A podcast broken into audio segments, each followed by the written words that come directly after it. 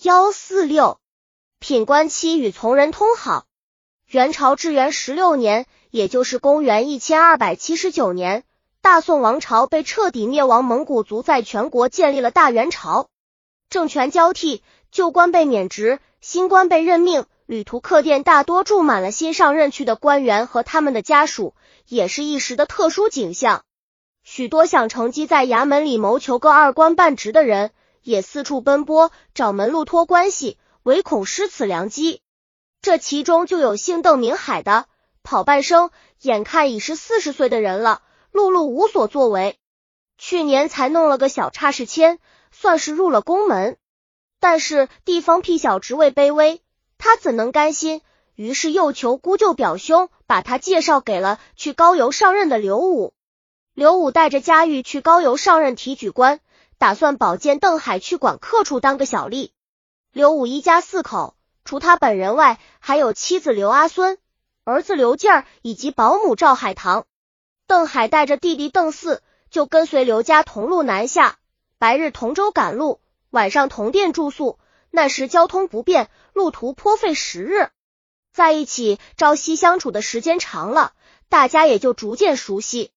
邓海既然是有求于刘武提举。所以沿途也对刘家人十分殷勤，自己正当壮年，牵点力气活不成问题。每天上船下船，进店出店，妇人孩子总有许多必用之物携来带去。邓海每次总是主动肩扛手提大包小包，箱冷包裹，服侍的非常周到。邓海的这些表现，首先是赢得了保姆赵海棠的好感，当然是因为邓帮了他的大忙。二人关系虽渐亲近，有时不禁在被人处说点悄悄话。但终是旅途生活，环境毕竟狭小，这一切都躲不过别人的自光。特别是提举夫人刘阿孙的自光。刘夫人阿孙父亲是大都杂造总管，管物管财，也算是个殷实的官家。嫁给刘武以后，生了一个儿子刘进儿，如今也十六岁了。阿孙今年已是三十八岁。正是人们说的“徐娘半老，风韵犹存”的年华。他看看邓海聪明忠厚、勤快干练，印象很不错。再看他在女人面前奉迎讨好的表现，更是心内欢喜。他去着和赵海棠单独在一起的时候，就要他去试探一下邓海，如此这般交代嘱托，海棠只是笑着点头。海棠没想到女主人安排下了这样的差事，心想。既然和邓海已经熟人，不妨试探下，即使成不了，想必这小子也不敢声张。他自然很快就找到机会跟邓海说了。哪知邓海年近不惑，尚未成家，正如一一束干柴，引点火种，他就会熊熊燃烧的。他一边听海棠巧声言说，一边就写眼线刘孙氏。阿孙当然知道所谈内容。就故作镇静的不往他们这边理会，但他又暗擦不住想知道结果的急切心情，情不自禁的又偷眼观看赵邓的神态。当他见邓海不停点头承诺时，真是心花怒放，恨不得马上如愿以偿。经过赵海棠的精心安排，这一天来到邳州地界的万官殿歇宿，刘阿孙和邓海得以通奸，二人皆如久旱逢甘霖。此后自然又是连续多次。这赵海棠安排了主妇的事情以后，自己也不甘寂寞，于是也趁机和邓海的弟弟邓四成奸。只因旅途劳累，刘武整日思虑着上任后的繁琐事务，竟然对身边发生的事情毫无察觉。在又一次监宿的时候，阿孙对邓海说：“刘武那家伙成天迷恋官场，一心扑在升官发业上。我跟他结婚十七八年。”他已经有十一二年没跟我同房过了，把我可想死了。你真好，我愿意跟你过一辈子。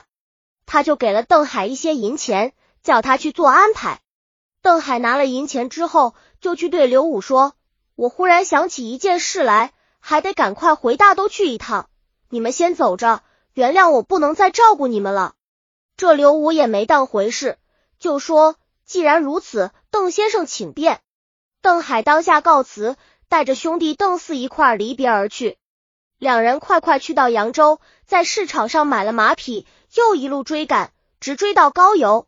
刘武已经到职上任，邓氏兄弟打听到了刘提举家宅，正是赵海棠出来接待，把二人领进了内宅，和阿孙见面。四人商量妥当，就约定在个黄昏时分，同乘马逃走，奔向大都去了。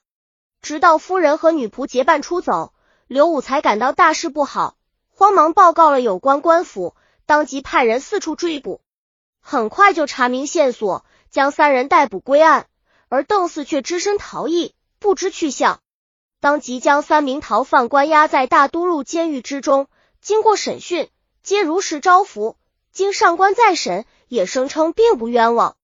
经法司议定，邓海所犯罪行，若依常例，判处杖刑八十七下就可以了。只是邓范原是跟随刘提举谋求执事余的，却与本官的正气勾搭成奸。而且他的弟弟邓四幼与女仆赵海棠通奸，并共同谋划带领刘阿孙和赵海棠外逃，罪淫恶忍，败无风俗，刑难抵罪。另外，奸妇刘阿孙本系宫门良家之女，又嫁于品官为妻，生有长子男儿一人，却跟着前来谋职求实的邓海通好后被夫逃跑，罪情深重，实难同一般人犯法相提并论，建议判处二人死刑。并行文通告各地，使人们认识法律的尊严，不要再犯这样的罪恶。女仆赵海棠辜负了主人对她的信任和重用，竟然参与谋合主妇与邓海通奸，并且自己也与邓思通好，被主外逃，应判处杖刑一百零七下。案子报到御史台，又经重新提审，个人都供认不讳，所招皆是实情。都省议定邓海。刘阿孙所犯都是有伤风化的事情，同意处以死刑。赵海棠在关押期间因病死亡，对他的判处也就没有意义了。陆羽剧原典章编写。本集已经播放完了，喜欢的话记得订阅专辑，关注主播主页，更多作品在等你哦。